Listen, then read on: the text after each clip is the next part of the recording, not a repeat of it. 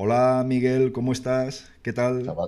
Salvatore, ¿qué pasa? Ay, pues mira, aquí estamos, aquí estamos con la resaca del anterior Gran Premio, pero si me lo permites, me lo permites, antes de nada, quería comentar que este puede ser el primero de una serie de vídeos, o el primero y único, o ya veremos cómo, pero en todo caso es un comienzo, es un comienzo y a ver si puede ser y grabamos algún vídeo más, que será publicado convenientemente en la web de Boromp Moto, donde tenéis muchos más vídeos, muchos más audios y muchas más historias. Se publicará porque así lo quiere Miguel, entonces me genuflexo y acepto que se haga en vídeo y en audio para que cualquiera, el que entre con el móvil, que lo escuche, el que entre con el ordenador, que nos vea nuestra belleza interior y exterior, que es lo, que, es lo que hay que ver. ¿Te parece o qué? Sí, sí, mejor, mejor. No, a, ver, es que muchas veces pongo el, lo, veo, en, lo escucho en el móvil y claro, es un fastidio y es un gasto estúpido de, energía del móvil llevar encendido YouTube cuando no, hace falta. Claro, además de, consumo de datos y todo eso. Así que cada cosa es para lo que es. Yo creo que para ver dos señores hablando se les puede escuchar perfectamente. Exacto, y, la belleza total, pues. Sí. Bueno, veo que vamos vestidos iguales, ¿eh? sí, y no nos hemos puesto de acuerdo, ¿eh? Y la, y la gorra de los Caps, por supuesto. Genuina, ¿eh? Escucha. Que traje de Nueva York. ¿Te sienta bien? ¿Te sienta bien? La mía me sienta fantástica. Genuina. Acabo de quitar la etiqueta. Mira, aún se ve y la, la, etiqueta de, de, genuina. Mira qué chula. Es ajustable. 47 clean up. No sé eso qué será. Mm. Yo como, como, como me la probé en directo en la tienda, pues entonces me la compré para mi, para mi tamaño de almendra. No voy a decir la talla porque ya lo podéis imaginar. O sea, impresionante. Por cierto, homenaje a Denis Noyes, que es uno Hombre, nuestro ídolo, nuestro ídolo deportivo, motociclista, periodista del motor, que, que bueno, es que Denis nos ha enseñado tanto y nos ha dado tan buenos ratos, madre mía y que se le echa mucho de menos. A ver, fantástico la retransmisión de Dazón con dos grandes cracks como pueden ser Cribillé y, Carlos Checa, maravillosos ambos. ¿sabes? Eh, la verdad es que Cribillé ha mejorado muchísimo desde aquel, aquellos empezaba. Uh, uh, uh, y, bueno, y Carlos Checa, que decir, un, todo un señor, todo un deportista. Magnífico. Sí, sí, un deportista magnífico y la verdad es que muy bien. Es un tipo que molaría tomarse una cerveza con él, con o dos, o tres, o cinco, ¿eh? Con Checa, sin lugar a dudas. Yo me acuerdo una vez que fui con los chiquillos al Ricardo Tormo y, eran entrenamientos de MotoGP, eran unas ah. jornadas de entrenamiento, no era carrera. Entonces, eh, sí que quise entrar en boxes, conseguí unos pases de, de box y quise entrar porque, a ver, cuando son viernes, sábado, domingo los entrenamientos y tal, ahí no se puede ir. estás, molestando a profesionales que están trabajando. Efectivamente. Pero, pero aquellos fueron unos entrenamientos que se hicieron cuando se acabó el Campeonato del Mundo. Eh, que de hecho yo vi ahí a Carlos Checa probando el control de tracción, los primeros controles de tracción con la Ducati, eh, cuando corría el con Ducati en MotoGP, el año que corrió en, con Ducati. Y, ya digo, o sea, íbamos por la calle del paddock y, nada, eh, nos cruzamos con Max Viaggi y Max Viaggi en cuanto vio uh, una familia con niños y que me están mirando, sacó el teléfono, se lo puso así, se puso así y pasó por nuestro lado así como si... El corsario... No me, molestéis. Y sin embargo nos fuimos a la puerta de, la motorhome de, de Carlos Checa, estaba él en la puerta, que estaba hablando con dos aficionados, y se arrimó, cogió a los chiquillos, bueno, o sea, una maravilla, genial. Y de hecho, me acuerdo porque, me acuerdo también porque, aparte de, eso, vino una, una tuna, que iba por ahí por, por, la calle del paddock, no me preguntes por qué, pero iba una tuna por la calle del paddock, se arrimaron ahí, le pusieron a, a, cantarle y a, tocarle, y bueno, pues, pues para... Como faltó que coger una guitarra se pusiera ahí, o una pandereta se pusiera ahí a bailar con ellos. Pues fantástico. Ah, es un tipo muy simpático. Sí, Carlos Checa es un deportista y mira qué buen sabor de boca ha dejado entre la afición, entre los periodistas, en los equipos que ha estado. No ha habido de un sitio que se haya ido mal ese hombre. ¿eh? Es un tipo, un tipo muy, un ejemplo a seguir. Yo creo que sí. Como deportista, un ejemplo a seguir. Sí, que, a ver, le faltó el tener a lo mejor mala, mala leche y, haber conseguido más. Era como Sete, demasiado deportista. Sí, demasiado deportista y, poco. Menos fascineroso.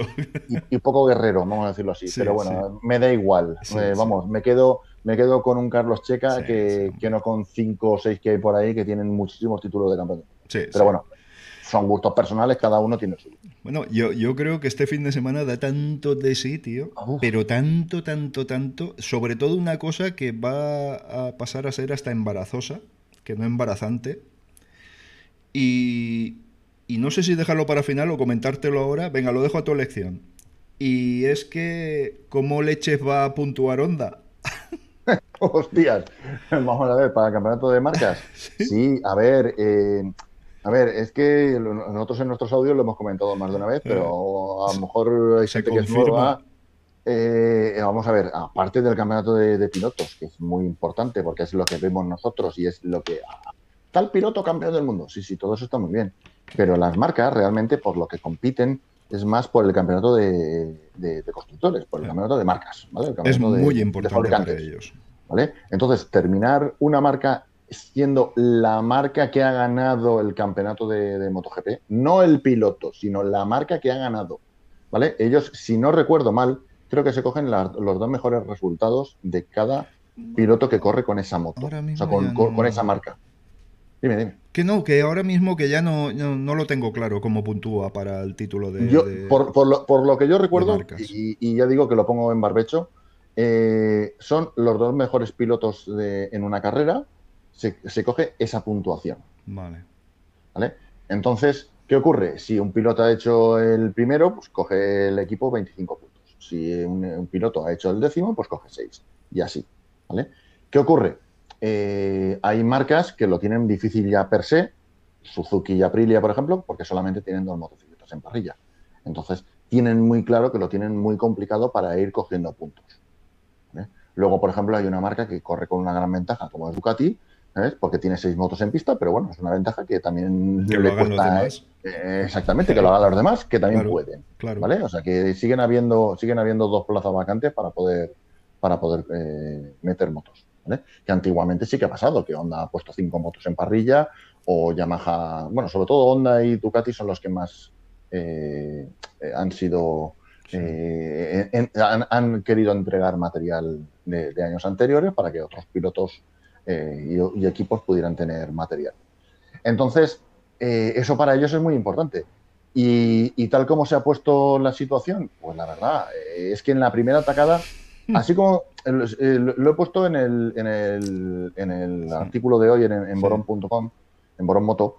Eh, así como Suzuki ha sido todo mala suerte, o sea, está claro que Rins eh, se lesionó, ¿sabes? que ojalá pueda salir en carrera este fin de semana, ya veremos, está, eh, no lo van a operar, es una lesión que parece ser que se ha roto, tiene una rotura de, de hueso, pero parece ser que es parcial, con lo cual se ha quedado en el sitio y a ver si con reposo tiene, lo malo es que son cinco días, Miguel.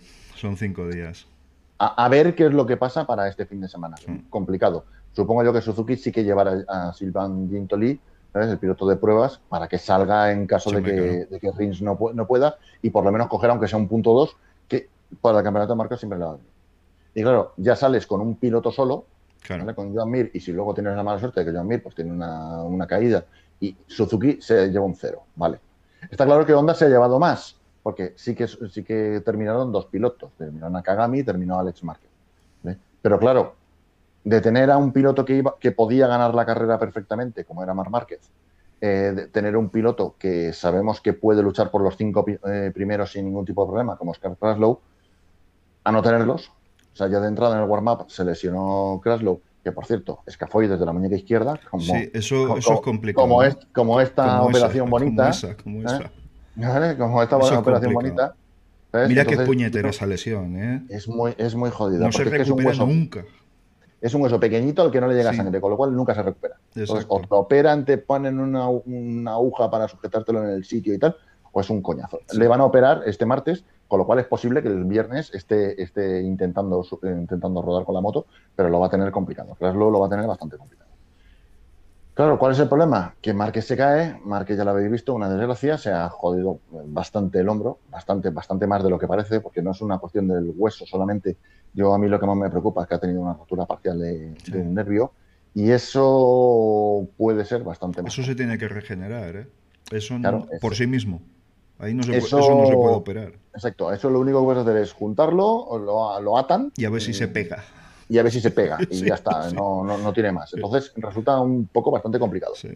¿Qué pasa? Que, yo lo que veo, claro, eh, Nakagami tiene la moto del año pasado, de 2019. Nakagami, desde que está en MotoGP, siempre lleva la moto de la temporada anterior, la moto más económica, y Honda no quiere entregar más que tres motos oficiales en todos los años. Con lo cual, una va para Creslo y las otras dos para el equipo Claro, Nakagami va con la moto del 2019, no hizo mala carrera, ¿vale? Yo me esperaba que hiciera más porque es la misma moto que el año, o sea, que, ya llevaban el año pasado, con lo cual debería de tener bastante más información. La cuestión está en que Nakagami hizo un top 10 justo, hizo un décimo, vale, de acuerdo, y Alex Márquez, yo personalmente, para ser su primera carrera, lo considero que hizo lo correcto, que lo correcto es aprender, es rodar todo lo que puedas. Y sumar eh, puntos efectivamente. no, más que puntos, es aprender qué es lo que es la RCV, que de todos he sabido que es la moto más complicada de llevar en, en MotoGP y es la moto que ha destrozado, ha destrozado a, pilotos, sobre todo recién llegados de Moto 2. Sí, pero dicho lo cual, dicho lo cual, claro, el problema ahora viene. Eh, tú ahora con Ducati sí que tienes a Michele Pirro, Tienes a, no sé, en Suzuki tienes a Ginto Lee, como has dicho. En Yamaha, pues puedes tener a Jorge Lorenzo. Deberían, deberían de contar con él. Sí. Eh, pero claro, es que en Honda no tienes a nadie que te pueda hacer un resultado digno. y eso para el equipo más grande del mundo me parece no un fallo de estrategia, por eso está muy pensado, está muy hablado, está muy discutido. Ahí no estamos hablando de un equipo de aficionados, estamos hablando de, equipos que se juegan muchos millones de dólares en, la, en la temporada y que seguro que no hay nada improvisado. Pero esa Márquez dependencia ha supuesto que una moto que solo la puede conducir Mar Márquez de una manera eficaz, o hacer lo que hizo el domingo, que fue de locos, lo que, fue, lo que hizo fue de locos completamente, pero tan de locos que a lo mejor tendrían que haberlo parado. bueno, dale, ahora luego lo Yo ahí tengo mis dudas sobre que llegado a la tercera, cuarta posición, bueno, porque ahí los neumáticos los llevaría absolutamente fundidos y además con la característica que tienen estos Michelin de que no avisan, porque sabes que en cualquier moto es, y más en Jerez con las temperaturas de ayer, que viste que las caídas fueron trayazos todas. No hubo ni una caída que fuera por deslizamiento. Bueno, miento, la salvada que hizo, que vaya tela también. Sí, bueno, a ver, eso, eso lo Son muchas cosas las que he comentado, pero bueno, a lo que me refiero, la Márquez dependencia, igual que en su momento hubo la Valentino dependencia en Yamaha, que no existía nadie más que Valentino. Claro, si falla Valentino en aquel momento o falla Márquez, no tienes nada. No tienes un segundo piloto capaz de hacer entre los cinco primeros, por ejemplo. vamos a ver, pues por eso, por eso ficha, ficha Alberto Pucha a Paul Espargaró, ¿vale? O sea, lo que, lo que en Honda se han dado cuenta claramente es que tienes que fichar un piloto que pilote, valga la redundancia redundante, que pilote de la misma forma que pilota Mar Márquez. ¿vale? que, pilota en plan rodeo, en plan la empujo, la llevo, la tiro, la escurro y la retuerzo. ¿Vale? Pues hace falta un piloto así. Ah, en Honda aprendieron clarísimamente que coger un piloto fino de la escuela de las cuatro cilindros en línea, como puede ser Jorge Lorenzo, fue una absoluto. O Dani Pedrosa. Bueno, a ver, Dani Pedrosa, digamos que estuvo antes que Márquez. no le valía la moto de Pedrosa. No, me vale, no me vale tanto como ejemplo, pero sí, pero eh, sí. ¿vale? Necesitas un piloto que sepa retorcer la moto. Eh, Crashlow más o menos lo hace, ¿sabes? Aprovechando, supongo yo, que sus experiencias en Superbike y en Super Sport con motos de, calle flexibles. Pero eh, la cuestión está en que Honda descubrió con Jorge Lorenzo que no pueden meter a un mm. piloto fino. Porque tienen que hacer dos motos distintas. tienen que hacer dos motos totalmente, totalmente Dos líneas de desarrollo. Y eso, ni, siquiera, ni siquiera a Honda llega a, eso o no ha querido llegar, porque poder seguro que puede. Yo creo que no, ha querido llegar, pero bueno, es una opinión mía. Este, sí, sí, ahí estamos de acuerdo. Entonces, ¿qué ocurre? Que por eso fichan a, a Paul Espargaró, para que sea otro piloto de los que retuerce la moto, de los que se ve claramente con la KTM cómo se pega de una forma, no voy a decir igual, voy a decir una forma similar a la de a la de a la de Paul Espargaró, o sea, perdón, a la de Más Márquez, que es el mismo motivo por el que ficharon a Iker Lecuona, o sea, Eh, Sí, sí, se, sí. Miran, se miran datos, eh, yo me entero de ver de, voy a coger la telemetría de este piloto y, me voy a- y la voy a leer, ¿sabes? O me la han chivado o lo que sea y veo que conducen de una forma similar, que abren más o menos en el mismo sitio, que frenan más o menos en el mismo sitio y que levantan la moto más o menos de la misma forma. Entonces es por lo que fichan. Claro, el problema está en que tienen marcas de dependencia. ¿Cuál es el problema grave que yo veo? Es que, a ver, o sea, ya cogen a, a, a Paul Espargaró, o sea, ya está claro que el año que viene corre con ellos, y joder, al primero que quitan es a, a Carcaslo. Claro. Vamos a ver. No, no, o sea, no, no tienes resultados esta temporada. Es que no. no... o sea, no, no, me refiero para el año Y que al viene. año que viene año igual, al año vuelves a viene tener dos, dos pilotos, ¿sabes? Vuelves a tener a Márquez y vuelves, a, y, y vuelves a tener un piloto que se supone que va a hacer resultados. Y que nada ¿Eh? te garantiza que Paul Espargaró vaya a hacer resultados en la primera parte de la temporada. Hombre, yo lo veo peor. Nada garantiza de que Mar Márquez se recupere de las lesiones que va teniendo. ¿Vale? Porque Mar Son Márquez es una ya, bestia. ¿eh? Es que, a ver, Marc Márquez es una maravillosa bestia de- del motociclismo, ya lo hemos hablado va- varias veces. Eh, él corre en motocross, él corre en supermotard, él corre en dirt track, es capaz de correr en el campeonato catalán de, de motocross y hacer buenos resultados, es capaz de enfrentarse en dirt track contra los mejores pilotos americanos Y ganarles. y, y- y ganarles, ¿vale? Es capaz de ir a- al, rancho de, de- de Valentino Rossi, ¿sabes? Ponerse a rodar en la pista Y que ya no le ganarle a Valentino más, Rossi y que ya y no- que ya no te invito más porque eres un cabrón y me ganas, con lo cual te vas a tu casa, ¿sabes? Entonces, vamos a ver, es una, ma- es una máquina de, de- de- de moto, ¿vale? Y es un tío que lo que le gusta es entrenar en moto, así como otros, perdón, como otros pilotos, como Cal Craslow, por ejemplo, del que estamos hablando, él no monta en moto, él Sí, dice que coge la bicicleta tampoco. y se va con la Hay bicicleta. O muchos, ni Crutchlow tampoco. Ni... Carlos es el que estaba poniendo de ejemplo, ¿no? Que Ah, él prefiere la bicicleta antes que, antes que montarse en en. Sin embargo, Márquez, su forma de entrenar es en moto. Claro, ¿eso hace que esté un paso por encima? Posiblemente sí. Aunque su hermano Alex también hace lo mismo y no hace lo mismo. Pero bueno, No, demo- démosle tiempo porque a, a Alex eh, Márquez es una obsesión Buen que tengo piloto de, es. de- de que le quiere. Exactamente.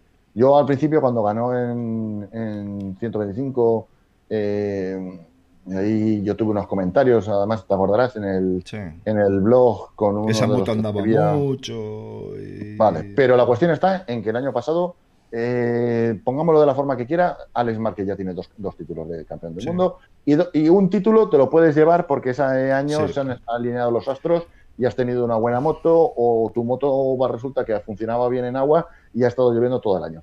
Como, quieras, o sea, lesionado eh, los, dos, los dos pilotos más importantes del campeonato. Me da igual, como lo pongas. ¿vale? El piloto que tiene un campeonato, bien, pero un piloto cuando tiene dos campeonatos del Sí, mundo, no, ya no es casualidad. Exactamente, ese ya No hay es que ponerlo en, otro, en otro apartado. ¿vale? Y Alex Márquez lo cumple, con lo cual yo con Alex no me meto.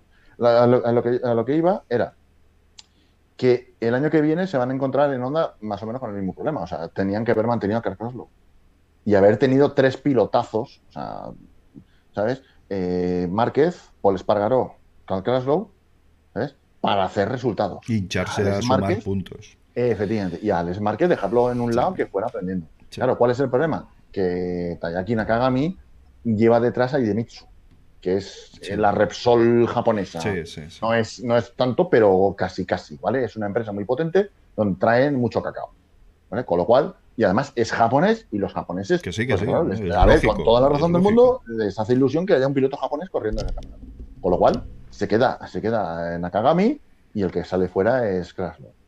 Pues, pues bien. Y luego encima, hablando del campeonato de marcas de este año, no vamos a olvidarnos un poco del año que viene, hablando de, volviendo otra vez al- a este año, tenemos que, que para este fin de semana está claro que Márquez no va a salir y está claro que Kraslow va a tener muchos problemas, con lo cual los que posiblemente solamente den puntos va a ser eh, Nakagami otra vez y otra vez eh, Alex Márquez. Y teniendo dos pilotos tocados, uno tocado y el otro que no va a correr, Honda no va a llevar a su piloto, a Stefan Brodal. ¿Ves? El chaval No. que fue campeón del mundo de Moto 2 y fue subcampeón del mundo detrás de, de Marc Márquez, precisamente luchando contra, por el título. Merece mejor suerte ese chaval que, que Sí. estar de piloto aprobador. Sí, ¿sabes? o que haber corrido con la Aprilia. Sí. Sí. Pero bueno, a lo que yo me refiero es que encima no lo sacan este fin de semana que viene. No, no lo ha hecho nunca eso. Sí, alguna vez. Sí que lo, sí que lo hizo muy el, año, el año raramente. pasado. Sí, el año pasado sí que sustituyó a Jorge Lorenzo y eso. Pero a lo que yo me refiero es que de repente se han quitado, se han quitado de en medio el, Crashlow no va a estar en toda la temporada prácticamente, de no ser que diga ah. voy a hacer algún resultado y tal y que cual. Crashlow es mayor también. Y el feo que se le ha hecho a Crashlow yo creo que es demasiado grande. No, yo creo que ahora hubiera tenido la oportunidad, por ejemplo. Pero bueno, bien, eso es otro tema. Y, y, créetelo que una jubilación de oro en Aprilia sería una cosa que me encantaría. Sí, a mí ¿Eh? también. Sería una cosa que me encantaría porque Crashlow tiene mucho. Es un a mí Croslow, salvando absolutamente las diferencias, a mí me recuerda un tanto a Colin Edwards, solo que Colin Edwards era un bocazas encantador y este Croslow es un bocazas que de vez en cuando no cae bien, no, cae bien lo que suelta. Entre Eddie Lawson y Colin Edwards estaría. Mm, bueno, Eddie Lawson es que era demasiado. Sí, bueno, pero Eddie Lawson era, eso era, Tú y yo lo quisimos mucho, pero era. Era bastante impresentable.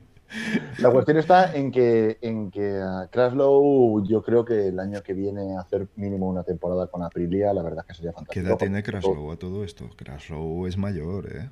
Sí, pero da igual, él quiere continuar. Él el año que viene está tocando claramente en la puerta de, en la puerta de Aprilia y en la puerta de Ducati, por cierto. ¿Ves? En Ducati lo tiene bastante más difícil. En Ducati ya lo conocen. Sí, por eso te digo que lo tienen difícil, porque él, él, fichó dos años por el equipo oficial y hizo un Jorge Lorenzo y, cuando se terminó la temporada dijo que no continuaba. Entonces fue de los poquísimos casos que he visto yo de, pilotos rescindir contrato para, para, no correr más con una marca. ¿vale? Como pasó el año pasado con Zarco, por ejemplo. Esas son cosas bastante difíciles de ver y uno de los primeros que se le vio fue a Carlos, que no se hacía con la Ducati y prefirió coger.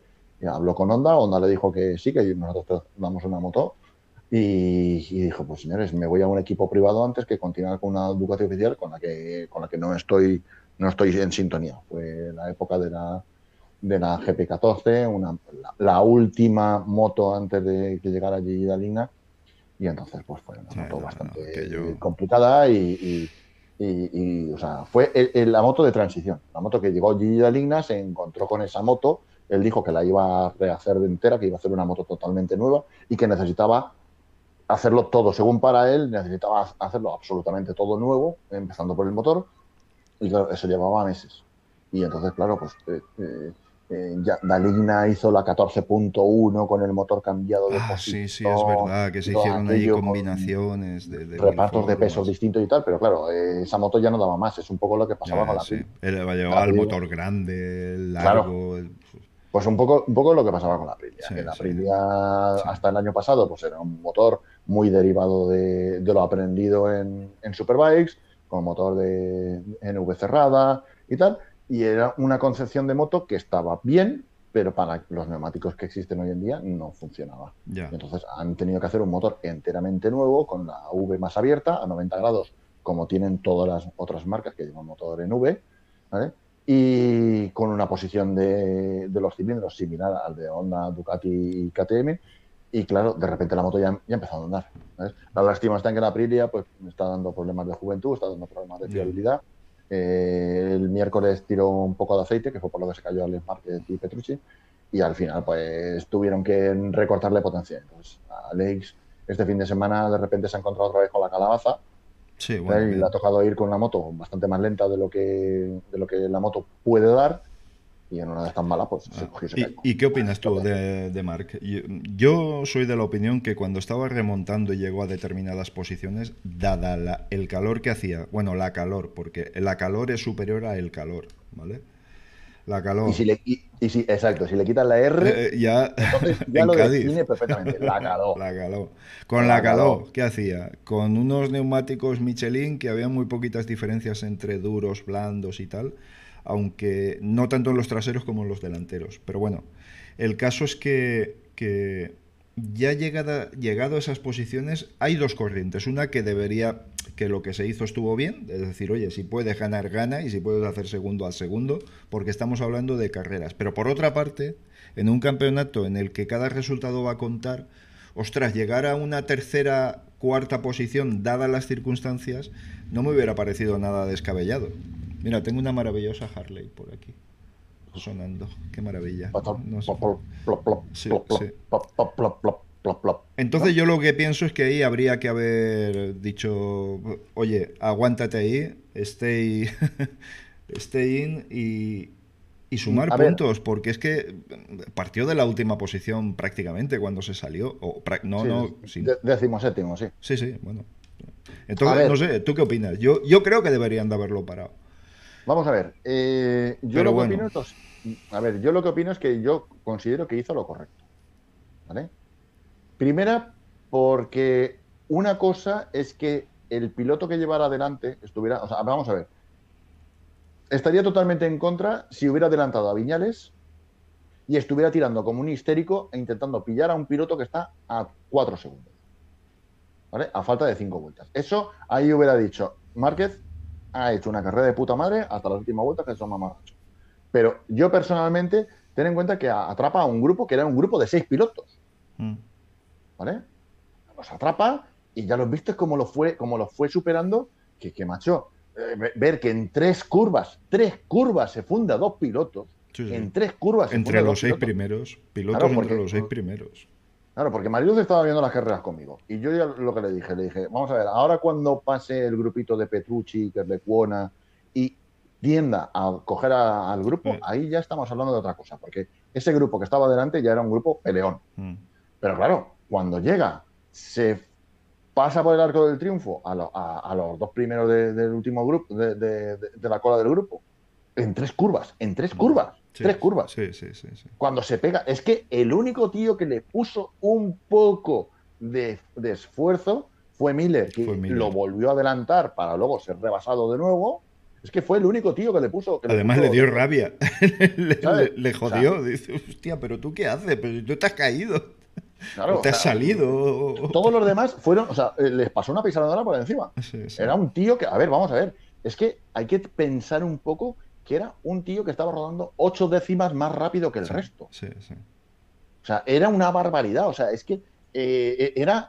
Además, lo comentaron en, en- en la televisión, eh, mientras que yo se lo comentaba a Mario, ¿no? Eh, es que era como cuando te metes en un videojuego y tú siempre vas más Sí, deprisa sí, que el es resto, verdad, es verdad, ¿vale? es verdad. Y siempre los vas pillando, los vas pillando, Sí, los vas sí, pillando sí, y sí. los vas adelantando a todos. Sí. Pues eh, era eso. Sí, sí, sí. Entonces, ¿qué ocurre? Como ese grupo era un grupo tan compacto, ¿vale? Eh, coño, adelantas a uno y tienes otro delante. Y adelantas a ese y tienes otro delante. Y adelantas a ese y tienes otro delante. Entonces, ¿qué ocurre? La, la situación natural ya era, ya que estoy haciendo el esfuerzo, continúo con el esfuerzo. Y es ya encontrarme pista vacía. Es lo que yo te digo. O sea, yo personalmente, yo Sí, pero faltando cuatro con- vueltas. a ver, yo, a ver, vamos a ver, yo considero que con el ritmo que llevaba, él hubiera adelantado a Maverick Viñales, que fue el segundo que le puso un poco de, esfuerzo, que fue, fue el, único, que, le, luchó junto con Miller, le luchó esa remontada. Si se hubiera puesto por delante de, Viñales y le hubiera sacado simplemente medio segundo, que en Pizarra le hubieran marcado medio segundo, tengo muy claro que inmediatamente Alberto Puig le hubiera marcado un P2 ok. O eh, segunda posición, una posición de puta madre. Porque le hubiera comido el coco a todos. O sea, si Márquez termina segundo en la carrera, sí, hubiera ganado, hubiera ganado Cuartararo, pero los titulares hubieran sido remontada espectacular de Márquez, ¿sabes? Batiendo el récord y aplastando a todos. Vale, pero matizo, matizo.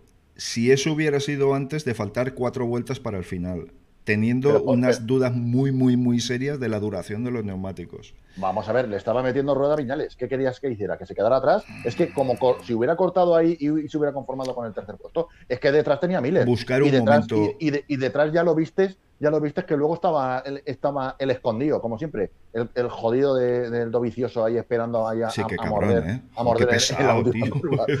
como nuestro amigo Andrés, es un pesado, tío. Es, es, es- es- es que, pues eso, Andrea, Andrés, pesado, o sea, eh, dovicioso, Andrés el pesado. Vale, mira, yo, yo lo que hubiera visto besos, bien Andrés. hubiera sido que, seguro que nos, que nos escucha o nos ve, Sí, sí, seguro. Eh, lo Pero que no hubiera... escribe nada, jodido, es verdad, es verdad. Que, que se te vea. Vamos a ver, lo que hubiera visto bien es que hubiera pasado a Viñales, pero que no hubiera seguido con ese ritmo o hubiera aguantado a rueda de Viñales, pero no ocho décimas por encima del resto. Es decir, no, sabes que al primero no lo vas a coger y tienes cuatro vueltas por delante. Sí. ¿vale? Eh, busca un momento más propicio, pero no sigas el ritmo de adelantamientos. Claro, eso se lo estamos pidiendo a Mar Márquez. A ver, no se lo estamos pidiendo a Jorge Lorenzo o, a Dovicioso. vamos a ver, que son más, tú y yo, más cerebrales, que, ¿no? Que corriendo en motocross éramos bastante cacahueros, pero cuando estábamos por asfalto éramos otra historia. ¿Vale? Eh, cuando alcanzabas a un grupo de, maletos, ¿tú qué hacías? ¿Te quedabas detrás del grupo de maletos y los ibas adelantando poquito a poco? ¿O, los, o te los quitabas de medio como si fueran los... chicanes de dos ruedas y tú continuabas para adelante no y matado? No, lo digamos. calla, calla. Ah, bueno, ha prescrito. Ha, prescrito. ¿sabes? eso es de la época de Pérez Navarro, de antes, de, antes del primer Pérez Navarro, con lo cual mm. eso ya ha prescrito. Ha prescrito de sobra. algunos todavía les duele, lo tienen clavado ahí, ¿sabes? De, ver sí, aquellos que decían, mira, y gordos eh, subidos humillándoles, pero eso es otra historia. Sí, aquellos, que, aquellos que decían, no, es que, es que tengo que decir lo que decían. Mira, yo voy por aquí y no os espero, ya llegaréis. Sí, sí, sí, adelante. Bueno, continuemos. El resto ya. Sí, sí, no sé, yo, yo, lo que hubiera hecho es decir. voy, a, voy, a, contar esa, voy a contar esa, porque es que eso fue un día que quedé con, un, quedé con dos amigos y yo entonces tenía la Suzuki Big, ya ves tú, pero de esto estoy hablando de hace 10 años, no estoy hablando de hace 30 cuando sale la Suzuki Big. Y, nada, quedé con un amiguete del trabajo y tal, que íbamos a quedar con su hermano, con otro amigo y tal. Al final la cosa se desmontó y solamente estábamos él y yo. Me dice, macho, han fallado todos. Dice, pero mira, yo sé que sale un grupillo aquí. Dice, ¿quieres que nos juntemos con ellos? Vamos a juntarnos con ellos. Llegamos ahí en el bar y se me arrimó uno. Tú eres el que tienes la moto esa, ¿no? Esa moto vieja. Y yo, sí mira, ahora cuando vengas con nosotros, tranquilo, tú no te preocupes, que nosotros en todos los cruces nos paramos, reagrupamos el grupo y luego continuamos. Así que tú no te preocupes, no corras mucho, que, nosotros te esperamos. vale, vale, vale, vale, Llegamos a la primera zona de curvas, mi, mi compañero, mi amiguete, delante, yo detrás, él con una Westron 650, yo detrás con la Big, nos los merendamos a todos y cuando llegamos al primer cruce, este se me puso al lado y me dice, Veo que no hace falta que te esperemos en los cruces. Digo, no. Pues vale, vale, ya puedes continuar. a ver si apretáis más que, que, tampoco quiero esperar yo. Sí, sí, luego no se quisieron volver por dos aguas, no mariquitas, se volvieron por autovía, o sea que nada, oh, me volví solo qué maravilla. Es lo que hay. Bueno, no sé. ¿Dónde estábamos? En vez de ocho décimas, de rodar ocho décimas más rápido, que lo hubieran dicho un, slow, que lo hubieran hecho, que lo hubieran parado en algún momento, como diciéndole, cuidado que esos neumáticos no sé, cuando hubiera adelantado Viñales, inmediatamente hubiera sido un P2 ok. Pero, pero a ver, eh, primero que estaba en fuego. Eh, y estando en fire, tú sabes que no ves otra cosa más que adelantar, adelantar, adelantar. Vamos a ver, estamos hablando de pilotos profesionales que tienen la cabeza bastante más centrada que nosotros, que estábamos de cerebro. pero nosotros lo estamos analizando desde un sofá, vamos a ver. Exacto. tampoco... Entonces, a lo que yo me refiero es, que eh, no puedes coger a un. primero, no te puedes meter en un enjambre de 5 o 6 motos y adelantar a todos menos a uno. Porque me quedan cinco vueltas, igual no. O sea, tú adelantas a todo el enjambre. Y luego hubiera pegado un tirón, se hubiera puesto a un segundo de Viñales, si hubiera podido, si hubiera podido, se hubiera puesto a un segundo de Viñales. Y ahí, sencillamente, un P2 ok. ¿Sabes? Sí, Cuartararo se queda a cuatro segundos de, Mar Márquez, pero el que hubiera ganado la carrera hubiera sido Mar Márquez. Sí, en números hubiera ganado Cuartararo, pero Márquez le hubiera dicho, has ganado porque yo me he salido, sino por los cojones. Hmm. Pero claro, eh, para hacer eso, ¿sabes? Tienes que ser Mar Márquez. Y Mar Márquez pudo hacerlo, solo que la primera salvada impresionante, que es una salvada de libro, de Dirt Track, de empujar la rueda delantera, como contaba Denis Yes, como contaba Denis Yes. Además, con el manillar girado del todo y, pero, con la Pero al interior de la curva, no al exterior de la sí, curva. Sí, Esto es una cosa que los que veáis el vídeo, quiero que lo volváis a ver si no os disteis cuenta de eso. Y eso se llama empujar la rueda delantera. O sea, cuando se te escurre la rueda, ¿vale? De delante. No giras el manillar como los coches, sino al revés. En vez de, vamos a ver, entendámonos, cuando tú vas a hacer una derrapada, tú pones el, haces contramanillar. Pero cuando tú entras en una curva, tú tienes el manillar apuntando hacia la curva. Cuando se te escurre, el manillar se te cierra hacia el interior de la curva. Entonces tú lo que haces, lo que hacen, vamos a, seamos realistas, lo que hacen estos extraterrestres, estos deportistas de élite, ¿vale? Es, y no, y no todos, es dar más gas. ¿Vale? Nosotros cuando se nos escurre... Y mantenerla cerrada la dirección. ¿Qué nos hace? Así, ¿sabes? Hacemos como, como comentaba yo con, Maracolo, hacemos bruf, ¿eh? nos hace por aquí abajo bruf y, y y cortamos gas. Pues no, ahí lo que hay que hacer es dar más gas todavía y empujas la rueda, la, la empujas, o sea, literalmente la, la empujan, empujan, Hasta empujan, que coja hasta que buscan que agarre otra vez Eso y es. continuar. Eso Que eso es lo que hizo Mar Márquez. O sea, Mar Márquez estaba totalmente tum- sea, con el manillar girado al revés y seguía dando gas para que la Eso rueda delantera tu- cogiera agarre. Sí. Y eso, vamos a ver, eso lo hacen maestros. Eso lo vimos nosotros en 500, ¿te acuerdas? Eh? Ahí en, No, con en el. Super 7 de Rampa Pegaso, verlos cómo entraban ahí metiendo la rueda delantera de lado. Mm. ¿sabes? Y Claro, con Stoner, por ejemplo, que decía que había curvas que trazaba frenando con los dos frenos y dando gas al mismo tiempo y dando gas. y sobre todo tirando con el delantero con ganas para obligarle a rebotar, para meterse como si fuera esquiando en vez de, de- de como guiando la dirección. ¿Sabes? Eso... Y, y- y Márquez domina ese estilo. ¿Qué Sí, ocurre? Ese estilo con neumáticos muy calientes, con neumáticos que se estaban degradando, ahí Márquez, por eso era, eh, era el león en la sabana. Es que era un zorro metido en un, metido en un gallinero. O sea, eran todos, eran todos carne de carne de, de- de- de- ser pasados por la piedra. Entendámonos, o sea, ahí Mar Márquez tenía, tenía el tenía eh, la gran ventaja. O sea, falta de agarre, a falta de cuatro vueltas, ahí eh, él se los iba a comer a todos. Y al que le faltaba por comer fue Viñales y se cayó intentando comerse el último. Pero es que tampoco podía cortar, porque es que a lo que yo me refiero. Si él corta, se hubiera quedado metido dentro de un grupo de seis pilotos. No, si yo no digo Y- cortar, yo digo y- dejar de rodar a ocho décimas más rápido. Ya, eso hubiera sido cortar. O sea, eh, dejar de rodar a ocho décimas más rápido era adelantar a Viñales y meterle un segundo, un segundo o segundo y pico. Y a partir de ahí ya cortas y dices, al otro ya no lo voy a poder pillar. Estamos de acuerdo. Entonces, a dosificar, dosificar, dosificar. En tal caso, acuérdate que como pasaba también con las 500, ¿vale? Y eso, por ejemplo, ¿te acuerdas que le pasó, voy a poner un ejemplo, eh, a, a Kevin Swan en una carrera? O sea, vamos a ver, el problema de las 500 es que tenías que llevarlas como lo estoy diciendo. O sea, las tenías que llevar de lado en Sí. las curvas Mm. para buscar agarre y para buscar la Sí. zona buena del motor. O sea, no tenerlo muerto, Sí, sí. sino Y utilizar el gas arriba como para tener mucha la, potencia la y, tenerla, y tenerla así. Tenían que ir empujando la rueda, tenían que ir salvando derrapadas de detrás, derrapadas de delante, y las llevaban así. ¿Qué ocurre? Hubo una carrera que él, que Suárez lo dijo, dice, me he ido a la Lalandia, o sea, mi cabeza se ha ido a la Lalandia, que es, como nosotros decimos, estar en la parra, ¿vale? Dice, su cabeza se... o- como cuando ruedas por la autovía detrás de una custom que dice, Dios mío, macho, qué, qué forma de malgastar gasolina. Pues eso, ¿vale? Se aburre, o sea, de repente su mente se relajó y cuando se relajó, no supo hacer y al suelo. Entonces, ¿qué ocurre? La pérdida de la forma que estaba con... concentración. Claro, no, no, no, no es pérdida de concentración, es pérdida de hacer lo que tienes que hacer. Ya.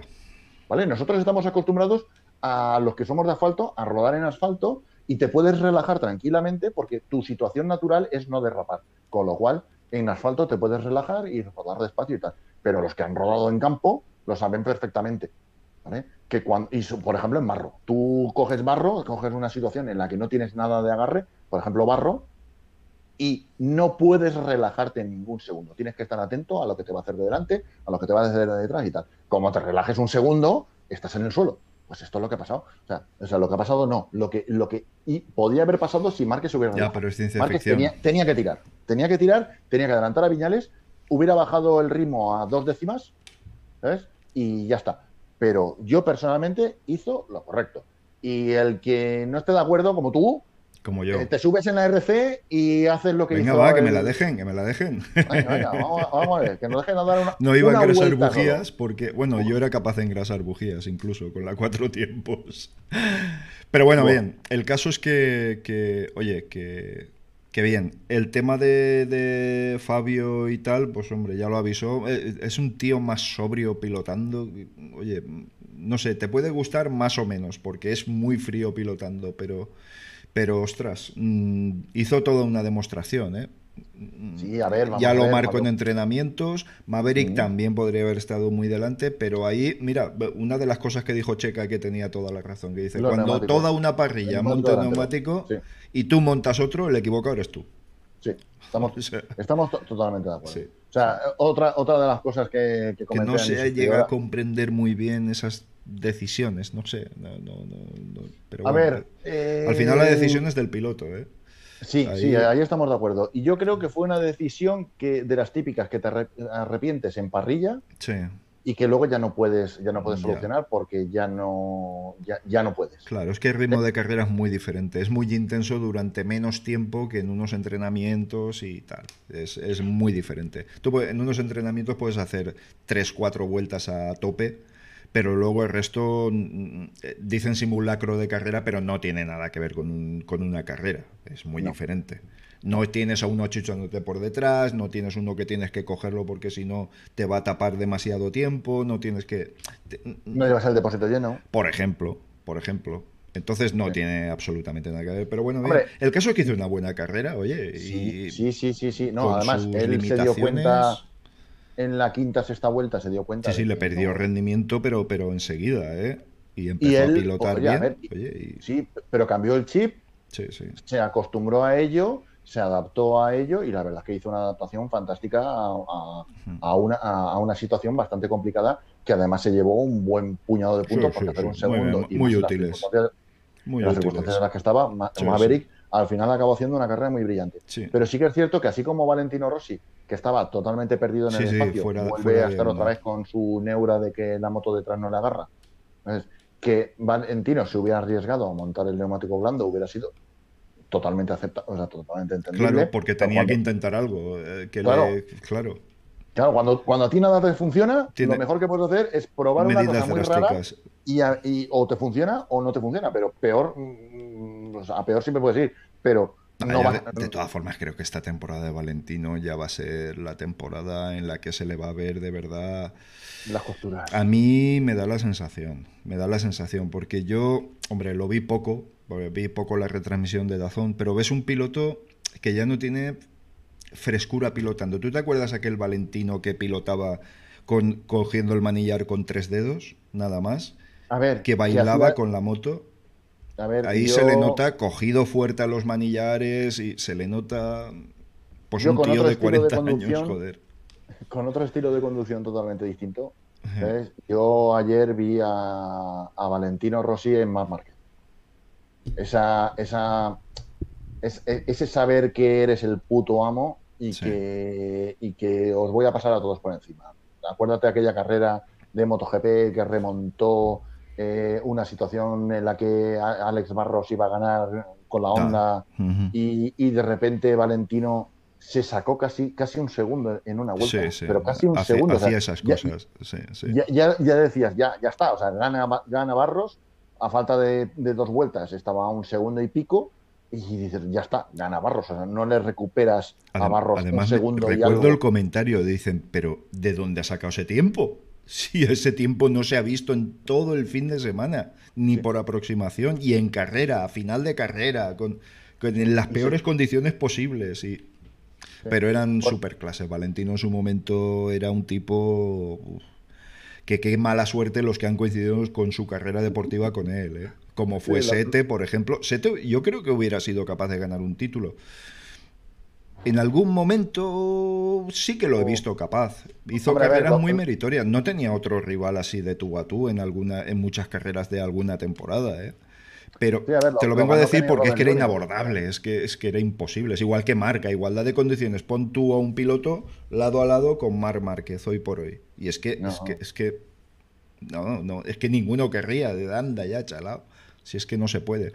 O, o haces algo distinto o, o- Completamente, o no. exacto. Haces un cuartararo o, no puede ser. Sí. Y, y mira, y cuartararo por suerte ha despertado a Madre Maverick y en menor medida a, a Morbidelli y ha dejado, le ha, ha dejado en, eh, en enaguas a... Las a Yamaha siempre han ido bien en Jerez. Es un circuito más propicio, no tiene una recta estratosféricamente larga y, Bueno. y necesitas tracción. Son curvas que necesitas mucha tracción. Ojo, no todas las Yamaha en todas las temporadas han sido han sido eh, han tenido como característica mejor su tracción, pero bueno, en este caso sí que parece que han encontrado ese punto y desde luego la moto ha sido súper eficaz porque todas las Yamaha menos una ha rodado rápidas, entonces, Sí, sí, sí, oye, sí. Luego podemos, a ver, eh, pasa- pasar si quieres a lo de Suzuki. y, a ver, mm, Suzuki ha hecho un buen fin de semana dentro de lo que cabe, Pero no han tenido Pero- suerte. No han tenido suerte. pero no han tenido buenas. Sí, Y luego Ducati, a ver, luego Ducati también se ha mostrado muy peleona. Además, muy importante, así como, como Jerez siempre ha sido un circuito muy Yamaha, que excepto lo que tú dices, el año que aligeraron demasiado el cigüeñal y la moto era inconducible, eh, las Yamaha siempre han ido, porque lo que tú comentas, tiene dos rectas y o sea, tiene la recta de detrás que es más rápida que, la de meta. Corren más que la de meta. Sí, sí, sí. Eh, entonces, es, eh, para Ducati, sin embargo, Jerez nunca ha sido un buen circuito. ¿vale? Y se mm. hablaba muy, mucho de decir, hostias, es que dos carreras en Jerez para Ducati va a ser una putada. Pues bueno, a ver, salvaron el fin de semana con nota. Está claro que faltaba Cal Kraslow y está claro que se, que se cayó Mar Márquez y está claro que, faltaba... Que, no se hubieran caído, quiero decir, que eh, ellos no se cayeron. Vale, exactamente. O sea, vamos a ver. Está, está claro que faltaban tres pilotazos, Rins, Márquez y Kraslow para estar ahí en la pomada. Y, pero también hay que reconocer que Danilo Petrucci, en la caída de los, de los entrenamientos del miércoles por culpa del aceite de, de la primera del Espargaró, se ve que se hizo daño en el cuello y claro, una cosa es que te pegues un golpe en la cabeza y te duele la cabeza y otra cosa es que te jodas el cuello que ya no... parece que tenía hasta problemas de, equilibrio, y todo esto, sí. O sea que se, se, hablaba de alguna algún pinzamiento eh, cervical, algo, algo había, algo extraño había ahí.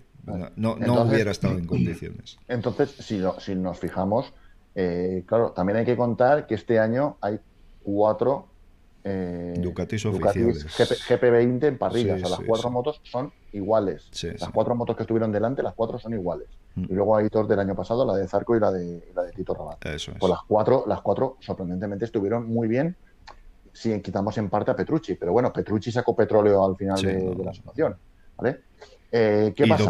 Ni te cuento. Claro, ¿quién Miller contaba con estuvo ahí jugando, o sea, comiéndose eh, eh, pegándose con la jauría, ¿vale? Hasta que llegó el cuco, el cuco de, de, Andrea Dovicioso y le quitó, y le quitó la tostada en, el último segundo y se llevó el, podium. Yo me estoy imaginando, eh, vamos, la sensación de alegría y felicidad que le correría a Thriller por el cuerpo diciendo ¡Hijo puta! Sí, sí, eso, eso tiene que estar toda la carrera ahí, que en los últimos metros, eso tiene que ser tremendo. Pero bueno, fue, fue, un buen, fue un buen fin de semana para Ducati y desde luego no se esperaba esos resultados. Por lo menos con Dobby, eh, joder, a principio de carrera nadie pensaba que Dobby iba a tener ese punch al final. O sea, es que no... Sí, sí, sí. Pero que además... piloto inteligente... Oye, que hay que tener en cuenta que porque, porque Magnaya, al final supongo yo que se quedaría sin neumáticos o tendría algún tipo de, falta de rendimiento. Pero Magnaya al final fue un séptimo y, un noveno de Danilo Petrucci. Es que vamos, hacer tercero, cuarto, séptimo y noveno, o sea, meter cuatro motos en el top ten. Sí, sí, está, eso está muy bien. que sí, que faltaban tres que faltaban dos ondas que hubieran estado, hubieran estado en el top ten y faltaba una Suzuki que hubiera estado en pues el top ten. faltaban, faltaban, dos Suzuki que hubieran estado en el top 10. Pero bueno, lo mismo, no te caigas. Exacto. la bandera cuadros cae. Cae, o sea, Las condiciones son las mismas para todos. O sea que ahí no hay. Efectivamente. Sí. Y bueno, yo, yo quisiera a ver si vas a decir lo mismo. ¿Vas a hablar de Ducati? No, sigue, sigue con Ducati. No, no, no, no. Si yo iba a cambiar de tema, pero como ibas a hacerlo tú, sé lo que vas a hablar porque nos conocemos de sobra, pero bueno de color, mira, el color naranja ese que se ve ahí en... ¿eh? Muy bien, muy bien. Vamos a ver, KTM, KTM, a ver... La manita de Dani, cómo se nota. Sí, sí, sí, sí. O sea, oh. eh, eh, Dani pidió un chasis distinto, Dani consiguió un chasis distinto para la KTM y el chasis este híbrido con una viga casi parecida a los demás y luego con un pequeño tramo multitubular para que así sea, siga siendo una multitubular, para, que quede bonito. Pero vamos, un chasis doble viga prácticamente camuflado. La verdad es que se ha notado muchísimo el toque de Dani Pedrosa y, bueno, y de Paul también, por supuesto. Pero la verdad es que no, no sacaron lo que podían haber sacado, que fue una pena. Pero bueno, un fin de semana fantástico de las, de las KTM con un Paul Espargaro luchando por un top 5 sin ningún tipo de problema. Yo creo que el final de carrera se le hizo largo, mira lo que te digo. Sí, puede ser. Con un Brad Binder que la verdad me joroba porque yo me quedo con Iker Lecuona que para eso de la tierra.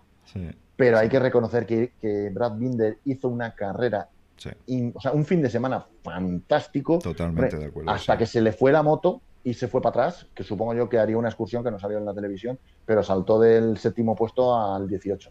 Con lo cual yo me imagino que Binder hizo algún tipo de, paseo por la agricultura, como decía nuestro querido eh, Valentín Requena. Sí, sí, sí. Y, y, la verdad es que Binder también hizo un carrerón. O sea, Alex hizo una carrera extraordinaria, pegándose con Ducatis, pegándose con Yamaha. Sí, muy bien, muy bien y sin ningún tipo de, remor, de, remora, eh, pegándose ahí sin ningún problema.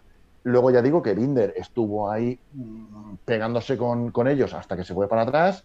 Eh, el que también a la callada, que nadie, nadie prácticamente lo ha comentado, fue, fue Miguel Oliveira, que el portugués hizo un octavo puesto fantástico.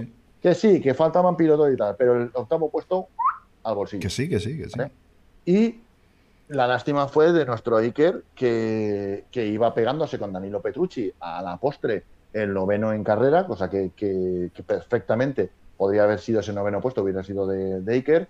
¿Sabes? Que otro chaval que también hizo un fin de semana fantástico, los entrenamientos no tanto, pero en carrera se, motivó y, bueno, cuando lo, cuando lo vimos adelantarle Mar Márquez, eh, vamos, le estaba metiendo rueda a, a Petrucci y estaba con él, o sea, estaba con él sin ningún problema. ¿vale? Hay que tener en cuenta que es su segunda carrera entonces hay, que entenderlo. La lástima está en que le dio una especie de pájara, le dio un mareo, empezó a encontrarse mal, ¿sabes? Con todo el calor y con sí, algo, algo de eso el afecto comentó, sí, sí. Empezaba a encontrarse mal y él lo ha reconocido, que le faltaban seis vueltas, que se encontraba mal, que se encontraba muy mareado y que lo único que podía ocurrir, lo menos malo que podía ocurrir es que aparcara la moto en la grava y decía que, el, miedo que tenía era de llevarse a Danilo Petrucci por delante.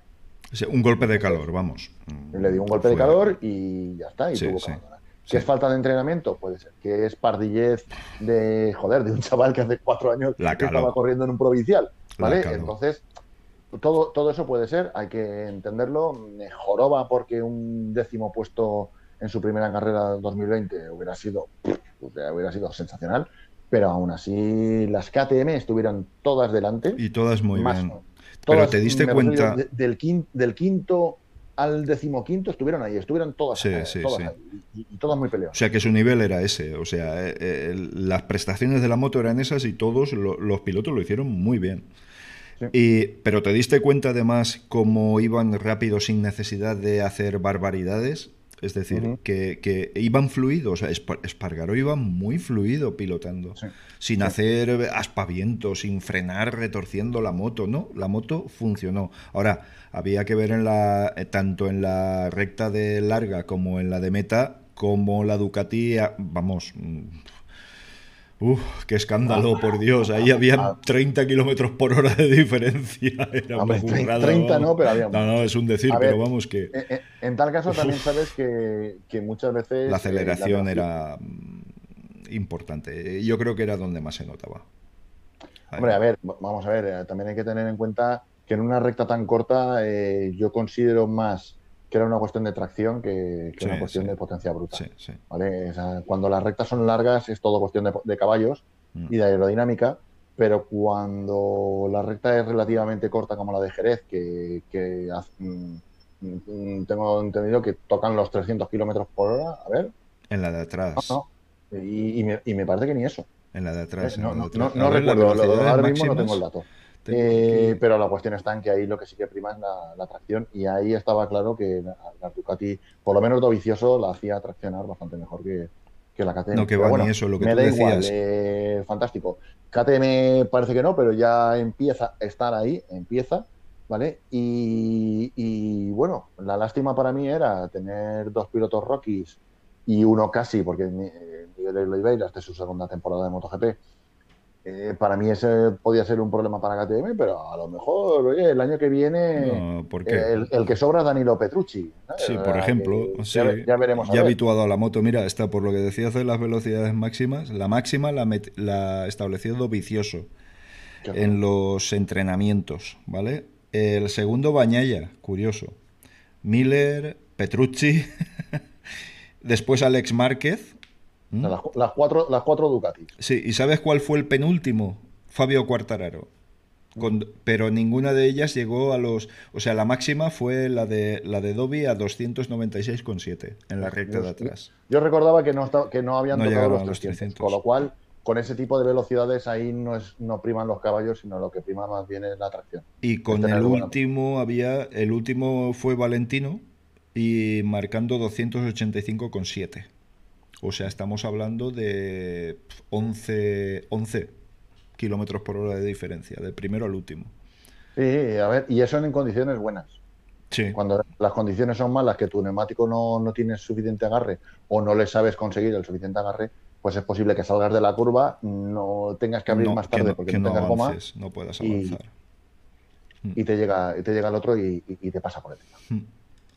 Muy bien, pues yo, hombre, pues nada, dentro de tres días estamos otra vez ahí liados. El tema de Mark, lo que no he podido escuchar o leer o ver hoy ha sido la previsión, pero hombre, la temporada es evidente que está no hay nada que hacer, pero que vuelvan tres, cuatro carreras. A ver, a ver. Mm, el problema es el nervio. Va a perder, va a perder bastante. O sea, está claro que este fin de semana no sale y es muy posible que, se pierda por lo menos alguna de alguna de las tres de las tres próximas. Es bastante probable. Hmm. Si pierde cinco carreras, está claro que el mundial está perdido, ¿vale? Pero si lograra perder tres, aunque sean 13 aunque sean 13 carreras, eh, estamos hablando de Mar Márquez. yo de otro piloto diría ha perdido la temporada. Hombre, mira, esta perdida, la siguiente también, ya son dos. Sí, y, la siguiente, vamos a ponerle tres. Pero es que hay que recordar que el año pasado su peor resultado, aparte de la caída de Austin, por sobrado, porque se cayó por sobrado, eh, su peor resultado fue un segundo. Yo lo veo el año pasado todo lo que hice fueron primeros y segundos. Entonces, y viendo el rendimiento que ha tenido eh, Mar Márquez este fin de semana, está claro que una vez recuperado su rendimiento puede ser de primeros y segundos. Entonces, y luego encima, a este fin de semana ha ganado Cuartararo. Pero es que el fin de semana que viene puede ganar eh, Viñales. O puede Ducati encontrar otra cosa más y puede ganar Dovicioso. ¿vale? Yo creo que dentro, Dovicioso estará más semanas, cuando, cuando Rins esté en forma, puede ganar Rins. Entonces, a lo que yo me refiero es que si no tuviera rival, Márquez, o sea, que solamente tuviera un rival, ese rival iba a aprovechar para hacer tres victorias y ya 75 puntos no se los recuperas. Pero aquí lo que estamos hablando es que este fin de semana que viene, perfectamente Cuartararo puede hacer cuarto. ¿Vale? Porque tiene rivales muy poderosos alrededor para lanzarlo al cuarto puesto. Hombre, yo quiero pensar que podría estar luchando por el título, pero sinceramente no, lo veo, lo veo muy complicado. En todo caso, hombre, quiero decir, es ciencia ficción. Aquí cada uno, pues, pues muestra sus apreciaciones, ¿no? Desde, luego, si alguien lo puede conseguir es él. No hay ningún otro que pueda conseguirlo. Yo es que por otro piloto no, y en otras circunstancias, yo no, votaría. No te la juegas. yo, diría que no, ¿vale? Pero aquí primero que estamos hablando de Mar Márquez y segunda, que es que ya te digo que va a haber mucha lucha caníbal entre los cinco primeros. Es que este año es el año de Cuartararo, de Viñales, de Dovicioso, de Miller y como mínimo de Rins por no poner también a Joan Mir. ¿Vale? Esos cinco van a estar pegándose toda la temporada. Sí, sí. Más Mir, más Bagnaya que de vez en cuando mete el morro, más Morbidelli que también ha metido el morro. Mir creo que va a estar arriba. Alex Espargaró que meta el morro, eh, más eh, Paul Espargaró que meta el morro. ¿Vale? Es que estamos hablando de que lo que hemos visto este fin de semana de un grupo semicompacto de seis pilotos luchando por, ganar la bueno, por ganar la carrera no, pero seis pilotos luchando por el podium. Eso lo vamos a seguir viendo durante la temporada. Este fin de semana Viñales ha fallado con el neumático. El fin de semana que viene no va a fallar con el neumático. Y sí, Cuartararo va a estar muy crecidito. Porque ya ha ganado por, fin su primera carrera y ya no es creérselo, sino que ya lo ha demostrado. Puede hacerlo. ¿vale? Pero Viñales, este fin de semana, seguro que saldrá con los mismos neumáticos que todo. Habrá aprendido del error, seguro.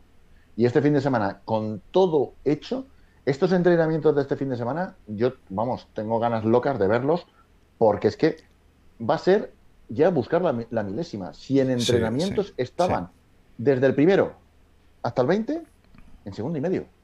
Sí, sí, sí, sí, sí ¿Eh? totalmente. O sea, hasta, hasta, hasta, eh, hasta Bradley Smith, ¿sabes? Eh, decía, joder, es que ha hecho el último. Sí, es que ha hecho el último, pero es que estaba segundo y medio. Claro, lo que va a pasar es que las motos que por cualquier circunstancia no han podido rodar al ritmo que podrían haber rodado, van a pulir esos defectos, esos detalles y van a rodar todos a la vez porque las motos son prácticamente todas iguales. No nos engañemos. Sí, y esto- Con y esta reglamentación ya sabemos lo que hay. Claro, y estos entrenamientos es salir Sí. a juego ya desde el primer momento porque Eso ya es. te conoces el circuito, ya sabes cómo agarra, Eso ya es. sabes qué neumáticos tienes que montar y ya, ya sabes los reglajes más o menos. O sea, habrán algunos que pulirán alguna cosa de decir, me fallaba la junta a la trócola, pero hay otros que no le fallaba la junta a la trócola y dirán, ahora es cuestión de ponerle huevo. Ya te digo que este Y- fin de semana puede ser muy interesante. Una preguntita, tú que sabes de motos. Y, si- Eh, perdona. y si no es Marc Márquez, ¿quién puede llevarse este campeonato? Pues mira, yo viendo lo que vi este fin de semana, yo personalmente apostaría por Maverick Viñal. Joder, y yo. No, Vale. a ver, no. A ver, vamos a ver. eh, Una cosa, una cosa que también. hay que- Cuartararo lo pararán. A ver, no. Vamos a ver. Lo Primera, siempre. una de las cosas que primero hay que tener muy claro es que que tú ganes la primera carrera o que ganes las dos, las dos primeras carreras no significa que vayas a ganar el campeonato. No, claro. Ejemplo, Viñales cuando entró en, Claro, claro. Ducati- en Yamaha. Ajá. Ganó las dos primeras carreras y luego para atrás. Sí. ¿Vale? Rins ha ganado carreras y luego para atrás. ¿Vale? Eh, acordémonos el año pasado que era capaz de hacer este fin de semana un segundo detrás de Márquez, disputándole toda la carrera a Márquez y luego a la carrera siguiente hacer un séptimo. ¿Vale? Entonces, eh, una combinación de estar en el equipo correcto, de tener la moto por la mano y de tenerlo todo más o menos rodado, porque los Michelin encajan. eh, ya tengo claro que el- yo tengo contrato para dos años en el mismo equipo con los mismos mecánicos y todo y tal. Ese es Viñales. Cuartararo el año que viene cambiará de con lo cual Cuartararo ahora está muy crecidito, pero tal. Lo mismo que le pasa a, a, ver, a Paul Espargaro, por ejemplo. Sí. ¿eh? A lo que yo me refiero es que Dovicioso sigue jugando a trileros con Ducati a ver si me quedo, si me voy, si me dan. Esto va a ir para largo, eso, eso yo Con creo lo que cual, va. sí. Él ahora, a principio de temporada, ha hecho un fantástico tercer puesto, Sí, pero sí. este principio de temporada lo tiene a largo, Sí. ¿vale? En Rins era el mayor candidato que yo veía también junto con Viñales, pero el problema está en que Rins ha empezado mal. Este fin de semana no se le vio suficientemente competitivo. ¿vale? Y yo creo que a lo mejor parte de, de los problemas lo, lo ha tenido ahí. ¿vale? La Suzuki debería haber sido más competitiva con siendo un cuatro cilindros en línea con estos, estos neumáticos Michelin sí. y parece ser que no acabó de... Pero yo creo que fue Rins, ¿eh? porque Mir tuvo mejores prestaciones. Yo creo que fue Rins que por lo que fuera mm, no se encontró a gusto. Sí, tam- da, también me da la sensación. Bueno, Mir rodó muy bien y hizo un fin de semana muy Sí. bueno, o sea que no. Sí, sí, vamos a ver. Entonces ya digo, a tu pregunta, yo personalmente esa, ese toque de sabiduría, o sea, de, de conocimiento, de estar en el equipo relajado, tranquilo, de una moto que la conoces perfectamente, de unos neumáticos que sabes que se acoplan a lo que tú quieres. A ver, yo este fin de semana, Viñales, eh, con un neumático que en la quinta sexta vuelta se le, se le murió, supo cambiar el chip, supo Sí. a machacar más el neumático trasero, Sí, ¿vale? Para al final llevarse los 20 puntos del segundo puesto, sí. ¿vale? Y le, y le aguantó, a- aguantó a, a Márquez el rato que estuvo, el poco rato que le estuvo metiendo a Morro, le aguantó. Entonces ya digo que Viñales posiblemente pueda ser el candidato, Pues mira. posiblemente. Si no, yo también pondría a Dovicioso. No, yo Dobby creo que es no. Dovicioso. Yo creo que no. No, no le veo, es que ni siquiera en esta circunstancia le veo, hará buenas carreras, pero no sé, mira, yo lo que tengo claro es que si Cuartararo sigue ganando carreras, lo pararán. Lo han hecho con todos. Es Vale, decir, ahora ninguna Yamaha satélite va a quedar por delante del equipo oficial. Entonces, por ese lado. Cuartararo yo creo que ya está descartado. Y Maverick, yo coincido, ¿eh? está, está lo suficientemente maduro ya para, en estas circunstancias, ganar el título. Dobby, A ver, ah, dime, dime, dime. yo creo que Dobby está ya más de vuelta que de ida. Sinceramente, veo un piloto ya muy amortizado.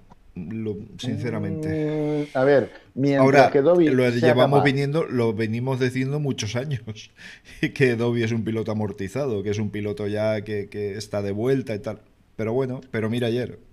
Yo a Dovicioso, mientras que sea capaz de levantarle la tostada en la, Sí. última, en la última curva a Jack Miller, a su máximo rival, Sí, sí, sí, totalmente. ver.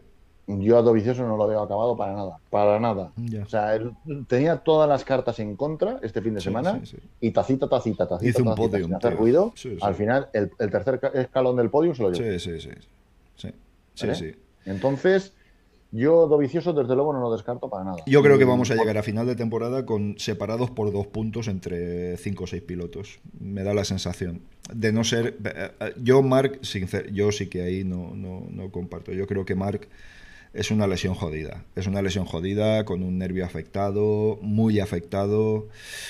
Una rotura importante que viene sobre otra rotura de hombro. con Es que lo veo complicado. Y yo creo que ahí Honda lo que va a decir es decir, oye, recupérate del todo y cuando estés recuperado del todo ya veremos lo que hacemos porque el campeonato está perdido. Y el título de marcas también, porque como no sumes puntos tú, no lo suma nadie. O no Claro. suma los suficientes puntos. ¿sabes?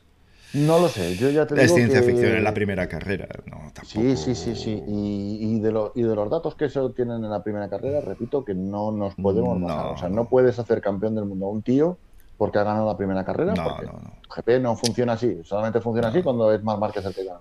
exacto. ¿vale? O sea, Valentino en su momento, o Duhan en su momento, o tal, que ganaban la primera carrera y ganaban otra y decías, "Puf, ya está. O sea, no, no hay nada más que hacer, no hay nada más Sí, que pero, rascar. pero, pero vuelvo a repetir lo mismo. El año de debut de Viñales con, con Yamaha ganó las dos primeras carreras, las dos, no Sí, una, dos. sí. Y luego para atrás, Mm. ¿entiendes? Entonces, a ver, esta temporada no es que vaya a ser larga, es que va a ser muy complicada. ¿Vale? Y la mala suerte que ha tenido Mar Márquez la pueden tener otros pilotos. ¿Vale? Que yo no lo quiero, por supuestísimo, yo no quiero que se lesione nadie. ¿Vale? Pero la mala suerte que ha tenido Mar Márquez la pueden tener otros pilotos. Y ojo, y los pilotos con mucho físico van a tener una ventaja importante esta temporada. Mm. Los pilotos fuertes, de, constitu- Claro. de constitución fuerte, de los que se machacan, ¿vale? Sí. Por ejemplo, pilotos del corte de Valentino, en su buen momento, yo lo vería, aparte de su inmenso talento, porque eso es, eh, es incuestionable, pero ese físico para una temporada tan comprimida, con que fíjate, es que están corriendo, dentro de tres días van a correr, es que no se han recuperado aún de, de- de- de- ni de la calor ni de la carrera. ¿eh? Ni de los problemas que eventualmente pueden haber tenido. Pero es que va a ser así todo el campeonato. Sí, sí, sí. Y lo peor Sí. es que al año que viene van a tener un mes o dos de descanso y van a empezar otra vez. Porque el año que viene sí que va a empezar en sus fechas el campeonato. Con público, sin público, como queramos, pero va a empezar en sus fechas. Sí. Entonces, Pero a ver, un, un piloto que no. A lo mejor hay muchos pilotos que no han demostrado qué físico tienen, ¿vale? Pero un piloto que se sabe que tiene un físico formidable es Mar Márquez, pero otro que sí que ha demostrado, porque ha, Maverick. ha- ha- ha- ha de- exactamente, ha dejado decenas de fotografías de cómo se Es machaca y. Maverick es un toro, ¿vale? Sí. Maverick es un toro. Eh, y yo creo que parte del resultado de este fin de semana, ¿sabes? De pegarte no solamente con Sí. tus rivales y Mm. con tu moto y con el calor, sino que encima con un neumático defectuoso delantero. o Esa moto defectuoso tuvo que ser muy equivocado. física ¿eh? en algún momento. Tuvo que ser una moto muy difícil de llevar. ¿eh? Sí. Y, y la llevó y la llevó al podio, Hmm. ¿vale? Entonces ya digo que con todo, en, o sea, con todo en contra no, pero con la grave contrapartida que era tener un neumático equivocado, ¿sabes? Hacer segundo Sí, a mí me dice mucho de Madrid. sí, sí. ¿vale? sí. Ya te digo que, que, a ver, que no lo sé, que también ha entrado vicioso, que también entra Mir, o sea, de- perdón, eh, entra eh, este, eh, joder, Rins, que, que ahora se pierde estas dos primeras carreras, pero, pero con un poco de suerte en el próximo, en el próximo triplete tienes a, tiene, lo, lo tienes otra vez ahí a dando caña. Ya te digo que tienes a Dovicioso, que Dovicioso no te puede. o sea, además, es que Dovicioso, acuérdate de lo que pasó con Jorge Lorenzo, ¿vale? Cuando tuvo a Jorge Lorenzo fue el, el mejor- los mejores años- dos años de, de Dovicioso, Sí. ¿vale? Pues este, este año tiene su, su, su Lorenzo particular que va a ser Jack Miller, ¿vale? Y va a estar toda la temporada queriendo humillar a Jack Miller. Los resultados no sé cuáles serán, pero que va a estar, o sea, no, sé- no sé si, si podrá ganar carreras y si podrá tal, pero que yo tengo muy claro que Dovicioso se va a tirar toda la temporada Sí, sí, eso tiene que ser su objetivo, quedar por delante de Miller. Primero para hacerse valer en el equipo, segundo por, por, una cuestión puramente deportiva. Y es que todos los pilotos de la parrilla tienen rivales naturales. Es decir, eh, Maverick tiene como rival a Cuartararo claramente, claramente, tiene que quedar por delante de Cuartararo, pase lo que pase. Eh, Dobby tiene que hacer lo propio tanto con Petrucci como con Miller. Con Petrucci parece menos problema, desde luego. Y en el equipo Suzuki, pues lo mismo, Rins tiene que hacer valer sus galones de, primer piloto, si no va a tener un problema. Y luego lo que comentabas de frenar a, los a los a los, de los equipos satélites, hmm. ¿vale? Al que también habría que meter a Miller, porque Miller hay que recordar. Eso también lo ha hecho Ducati, ¿eh? ¿Vale? Efectivamente. Con lo cual es otro punto más a favor de lo vicioso. Pero bueno, eh, es muy pronto todavía para hablar del efecto Cuartararo que va, el efecto que puede crear Cuartararo en Yamaha. Sí. Ya digo que es muy pronto. Hmm. Entonces, no tengo claro de que se vayan a hacer estrategias de parar a pilotos. ¿Vale? O sea, vamos a ver, me, eh, explico, para el que no lo entienda. Eh, un equipo oficial, un equipo satélite, siempre tiene que ganar el equipo oficial. Punto. Se, le puede Solamente dar puede ganar el equipo satélite cuando haya un descalabro en el equipo oficial, por el motivo que sea, hay un descalabro, el equipo satélite está muy delante, o sea, uno de los pilotos del equipo satélite está muy delante, y los pilotos oficiales están tan atrás que es imposible que recupere. Entonces, sería lógico que la marca diga, pues, el equipo satélite y para adelante. Pero lo normal, lo biológicamente correcto, es mantener los estatus. Y el estatus es que gana la, la moto oficial y la satélite detrás. Correcto. Y dentro del equipo oficial gana el primer piloto y el segundo detrás. Exacto. Ejemplo, el año pasado, cuando frenaron a Petrucci. ¿Qué ocurre? Si tú coges y dejas correr a los pilotos, creas una tensión interna. ¿Vale? Mm. el primero se ve diciendo, hostias, que a mí ya no me están considerando como el primero. ¿Vale? Y eso ofende al, al primer espada, que lo que puede ocurrir es que se, se rebote o que lo acepte. Bien, pero cuando estamos hablando de equipos satélite, a ver, vivimos, lo vivimos con Honda con el tema de Setegui Bernao y Valentino Rossi. El año pasado lo vivimos, que fue uno de los errores garrafales de Ducati, fue cuando Ducati paró a, a Petrucci porque Petrucci de repente estaba a tres puntos de doble. Ahí se, perdió Petrucci completamente porque dijo, oye, yo vengo aquí a, correr. ¿A qué? A pilotar. no vengo a hacer el mono. A ganar carreras. Claro. A intentar terminar lo más adelante posible. no a hacer de escudero de, este. Entonces, ahora es muy, muy, muy pronto para, para que Yamaha diga nada y además las circunstancias siguen siendo. No, pero lo dirán, lo dirán. Quiero decir, la primera y segundo. Claro, claro. Cuartararo va a hacer buenas carreras. Pero, lo, bueno, es dejar a ver cómo funciona. Sí, hombre, claro, por supuesto, por supuesto. De, momento es ciencia ficción todo. Quiero decir, en la próxima carrera puede caerse Cuartararo y perder toda la ventaja que ha ganado. Que, pueden pasar muchas cosas. Pero pasadas tres, cuatro carreras, yo creo que si vemos que Cuartararo sigue quedando por delante del equipo oficial y todo eso, lo pararán lo pararán porque lo ha hecho Ducati, lo ha hecho Yamaha, lo ha hecho Honda y lo han hecho todos. Yo estoy, aunque Cuartararo vaya a ser piloto del equipo oficial el año que viene, que es un condicionante, este pero no puede ganar el equipo Petronas el, el, mundial, no puede ganarlo. No. no, hombre, a ver, en Petronas se nota un poquito menos, ¿vale? porque, porque el Yamalube que gasta. Equipo camuflado, vamos, un equipo. No, a, lo que yo me refiero es que la propaganda de Yamalube que lleva, por ejemplo, eh, eh, el equipo oficial de Yamaha es el aceite de, de, Yamaha. Entonces, eso no es mucho problema. el problema, por ejemplo, gordo puede ser el caso de, Honda. ¿vale? Eh, que es lo que pasaba precisamente con el, con, con, con el tema de, de Valentino Rossi y se te lleva. Que ahora Que, Valentino Rossi llevaba una onda con colores Repsol y, y, y Setegui Bernao llevaba una onda con colores Castrol. Que es lo mismo que pasa ahora con Kraslow, efectivamente. ¿Vale? que sí, a Kraslow se le puede dejar que gane un par de carreras. Pero no. más. pero no el mundial. no, no, no. Ni, más carreras tampoco. si es una Honda, tiene que llevar unos carteles de Repsol así de. Claro, efectivamente. No puede, llevar Castrol. Efectivamente. Tendrían que, desde Repsol dirían, oye tú, mm, no, ¿eh? O se me ve a mí o no se ve a nadie porque yo pongo tanta pasta durante mm. tantos años para, para, que se pueda correr. O sea que eh, eso lo tengo clarísimo. Y sería un problema que Cal Kraslow empezara a hacer podiums. Pues veríamos una reacción de ese tipo. De decir, uy, de repente la moto no acelera, la moto no va, como ha pasado tanto, como pasaba con Jorge, como pasaba con, pues, con tantos otros. Que, de hecho, de hecho fue el problema, eh, por ejemplo, cuando Valentino Rossi debutó en 500, ¿vale? Eh, claro, estaba el equipo Honda Repsol. Exacto, exacto. Y era Nastro Achurro. Y, llegó este con los carteles de Nastro Achurro. Exacto, exacto. Y llevaba una pegatina, o sea, eh, en las primeras carreras llevaba una pegatina diminuta que ponía Repsol. Sí, cierto. Y, y cuando él empezó a, demostrar que iba a estar en la tostada, ¿vale? De repente la pegatina de Repsol hizo.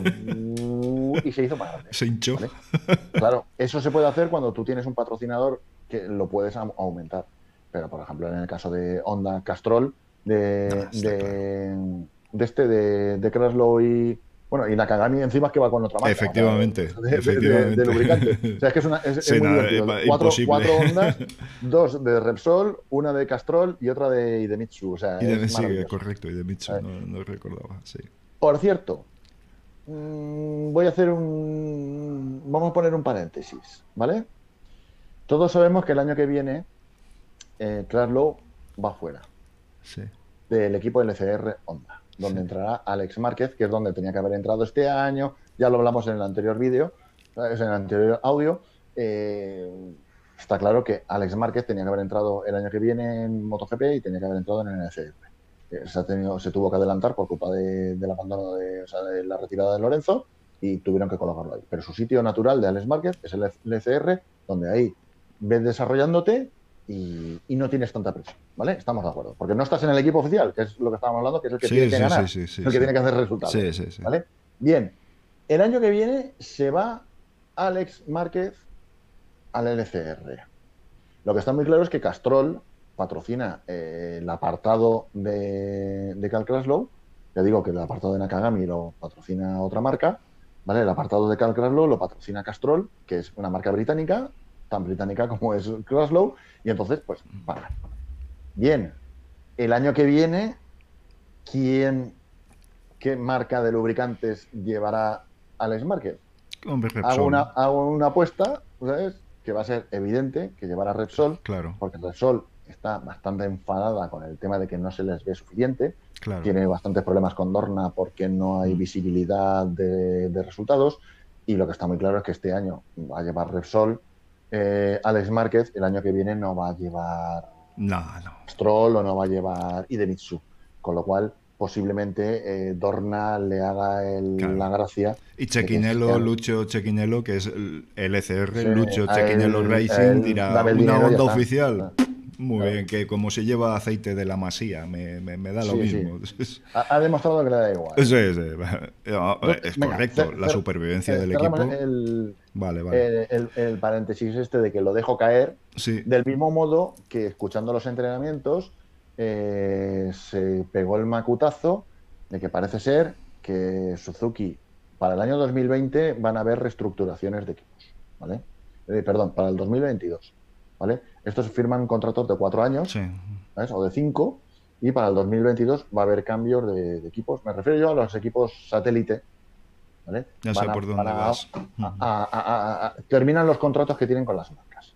Bueno, pues parece ser que el macutazo estaba en que Gerpon Charal, el dueño de Testrua, eh, antiguamente con Yamaha, estos últimos cuatro años con, con KTM, parece ser que está negociando con Suzuki el eh, llevar el segundo equipo de Suzuki.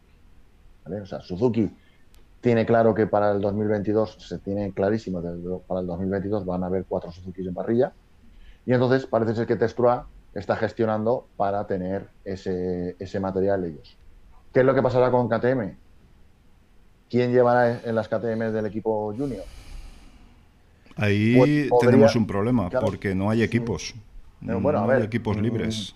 Yo, a ver, podría, uno de los que podría ser, a lo mejor podría ser, o sea, eh, por elección natural, o sea, a ver, miento, por mm, motivos de equilibrio en la parrilla, lo lógico sería que fuera que fueran dos Ducati las que van fuera, o sea, las del equipo Avintia.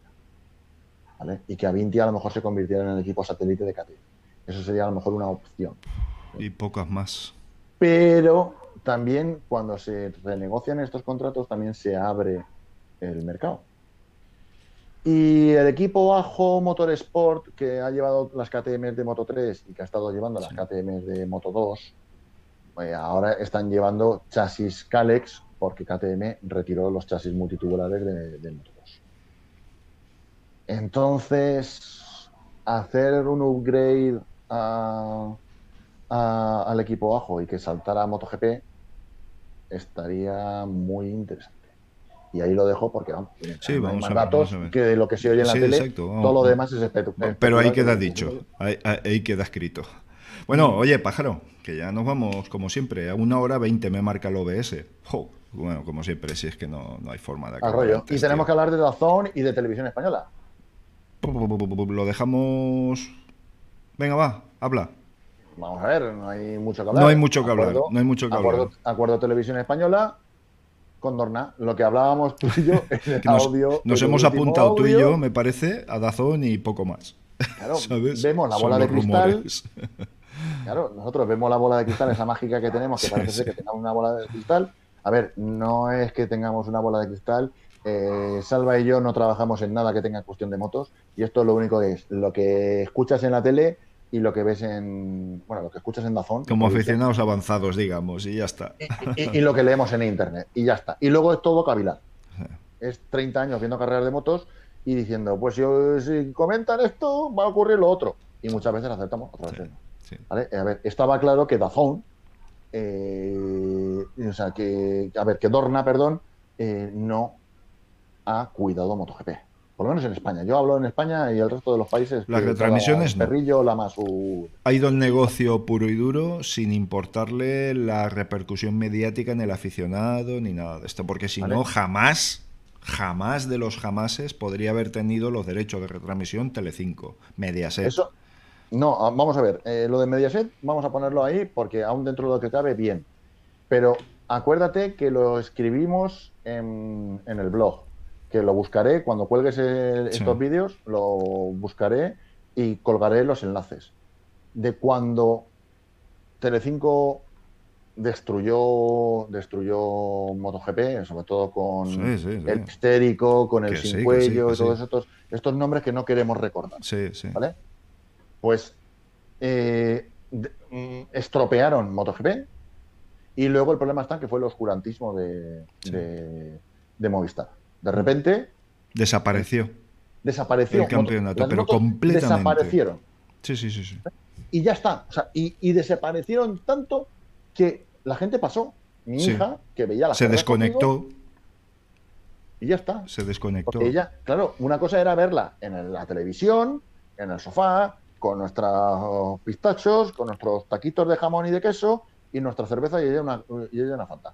¿vale? Y otra cosa era yo viéndolo por internet mm, de una forma no, no, que no. Además, es que era prohibitivo, era prohibitivo, es decir, lo que siempre hemos comentado, que tú mm, no es que costara el paquete de MotoGP tanto, no, es que era el paquete de MotoGP más pasar todas las líneas a Movistar, más el incremento de precio que tenía por consiguiente, más tal, y al final te, te encontrabas con que para ver las motos tenía que soltar 50 euros. Entonces, eso no podía ser. Si Movistar hubiera hecho lo mismo que ha hecho que, ocurre hoy en día con Dazón, que tú solamente hubieras pagado por, eh, por, el tema de las motos. Y que no quiere pues hacer Dazón, cabezones son un rato también, pero bueno. Vale, pero a lo que yo me refiero, que solamente hubieran pagado por el paquete en moto en Movistar y la gente se hubiera conectado, porque yo por 5 euros o 7 euros o 10 euros al, al, mes, yo me conecto y sigo viendo las carreras. ¿Vale? Pierdo 10 euros, pero gano que no tengo publicidad, que puedo ver las carreras cuando me dé la gana, porque este domingo vi las carreras cuando me dio la gana, no las vi a las 2 de la tarde en directo, y luego encima tienes un making of y tienes una postproducción trasera espectacular que, la gente de Dazón se lo está currando. Lo sí, sí. Se lo está currando muchísimo. Sí, sí. ¿Vale?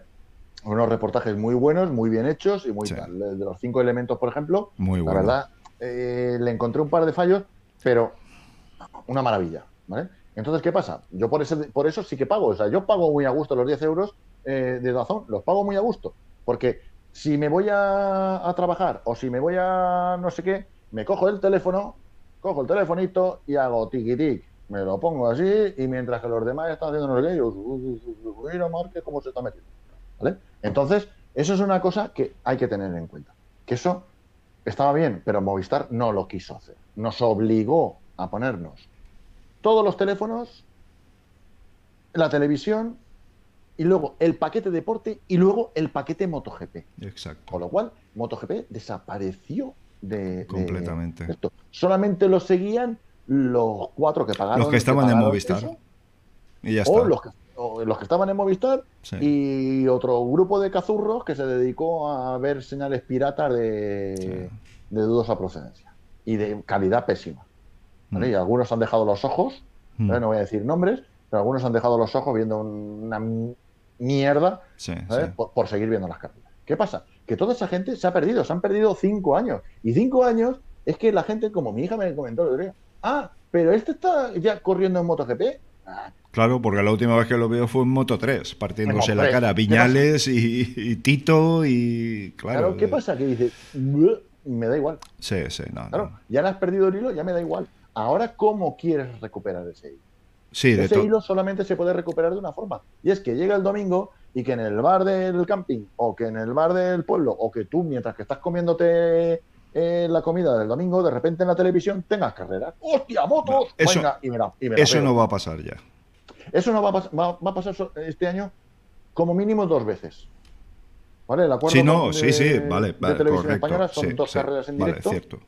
No sé cuáles son, las han anunciado, pero ahora mismo no, no sé cuál es. Eh, una, una sí que es el Gran Premio de Aragón y el, otro, me parece que es el Gran Premio de Austria. Así de cabeza también lo Sí, que tiene un nombre raro, tiene un nombre de la región sí, el romana. Estigia este, sí, eh, de donde era Conan el bárbaro. El lago Estigia. No, Conan el bárbaro era de Cimeria. Los estigianos eran los malvados por vale, vale, tú sabes más que yo. Sí, sí, sí, ¿no? O, de Latveria, que era el, el, país del Doctor Muerte. O sea, Sí, la Tveria, vaya, hostia, vaya.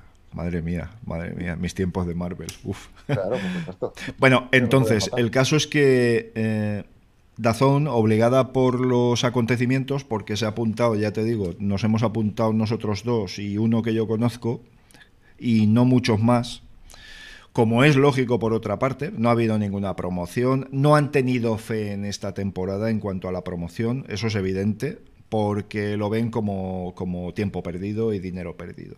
Y la única forma de minimizar daños es vendiendo un cierto paquete de dos carreras más poder hacer resúmenes de todos los grandes premios, más poder hacer un programa después y todo esto sin ninguna limitación.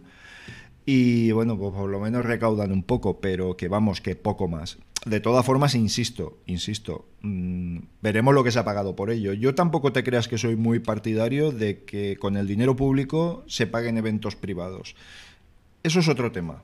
Eso es otro tema que requiere mucho, mucha conversación y mucho argumento pero en todo caso una retransmisión íntegra por una televisión convencional con, eh, anunciantes convencionales y tal, eso ya no es posible. Los precios de la publicidad no pueden pagar eso.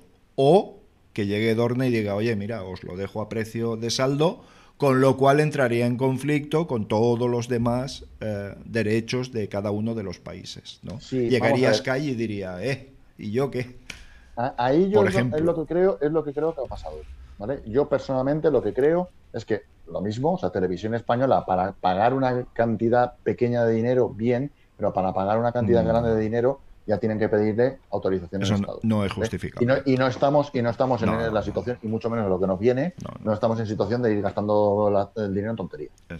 Además, hay que tener en cuenta que este año había un presupuesto que se ha retrasado para el año que viene, pero para el año que viene tienen las Olimpiadas de Japón y sabemos que Televisión Española se gasta muchísimo dinero en las Olimpiadas. Porque, a ver, porque es un Hay mucho deportista español y es deporte, no es deporte profesional. ¿Vale? Entonces, yo veo fantástico que Televisión Española se gaste una serie de dinero en una serie de cosas, como puede ser la Vuelta Ciclista a España, como puede ser eh, eh, las Olimpiadas, porque las Olimpiadas son una cosa internacional y de, prestigio. Con lo cual, ahí yo no me meto. A lo que yo me refiero es que para el año que viene tienen mucho gasto. Entonces, el acuerdo parece ser que es de dos años, parece ser. porque cuando se habla de que el año que viene Japón, parece ser que el acuerdo posiblemente sea de dos años. Y Dazón va yo a lo que, Yo lo que veo es que Dazón y, Dorna lo que quieren es que la gente vuelva a ver motos en, la tele. Aunque sea a las 6 de la tarde. Pero que vuelvan a ver motocicletas en la, tele. Vamos a ver, lo que es muy patético es que ves algunas televisiones eh, privadas, ves deportes que te están hablando de que un aficionado al tenis eh, va resulta que salvó a una niña que se cayó en un río. Y dice, a ver, pero ¿qué coño tiene que ver esto con el deporte? Claro, porque tienen que pagar derechos por todo. Evidentemente, ¿Qué pasa? Derechos de autor. Eh, bueno, voy a nombrarlo. Antena 3. Eh, los, deportes de Antena 3 son tan patéticos que hasta el año pasado solamente salían las motos cuando se caían y está. Se, caía y en esta carrera. espectacular caída de no sé qué Y te ponían las imágenes y te las repetían. ese día, o sea, por, a mediodía y por la noche. Bueno, este fin de semana ha empezado el Mundial de MotoGP. Moto 2 y Moto 3 ya empezó. Ha empezado el Mundial. Ha empezado con la grandísima salvada de Mar Márquez y con la grandísima caída de Mar Márquez. Bueno, pues no sé qué han dicho hoy en, el, en, los deportes. Testimonial. No, no, no, no, no, no han dicho nada. O sea, nada no ha existido. Del mismo modo que no existe la Fórmula 1 para ellos. No, ni va a existir. Es decir, ahora Televisión Española, que es un supuesto competidor eh, eh, directo. Coge los derechos, ya está. Ya está, olvídate. Ya no, no va a existir en ningún otro canal de televisión. Eso métetelo en la cabeza. Y de todas formas, bueno, no sé, ya veremos. Eh, de todas formas, si el año pasado Dazón estaba perdiendo la barbaridad de dinero que estaba perdiendo, según sus propias declaraciones, porque ni de lejos llegaron a las estimaciones que tenían. Este año va a ser patético y al año que viene ya veremos. Y de todas formas me gustaría puntualizar algo. Antes he dicho Olimpiadas que no es deporte profesional. No, no es cierto. No es un evento profesional, pero los deportistas sí que son deportistas profesionales, ¿vale? En su mayoría. Eso me gusta.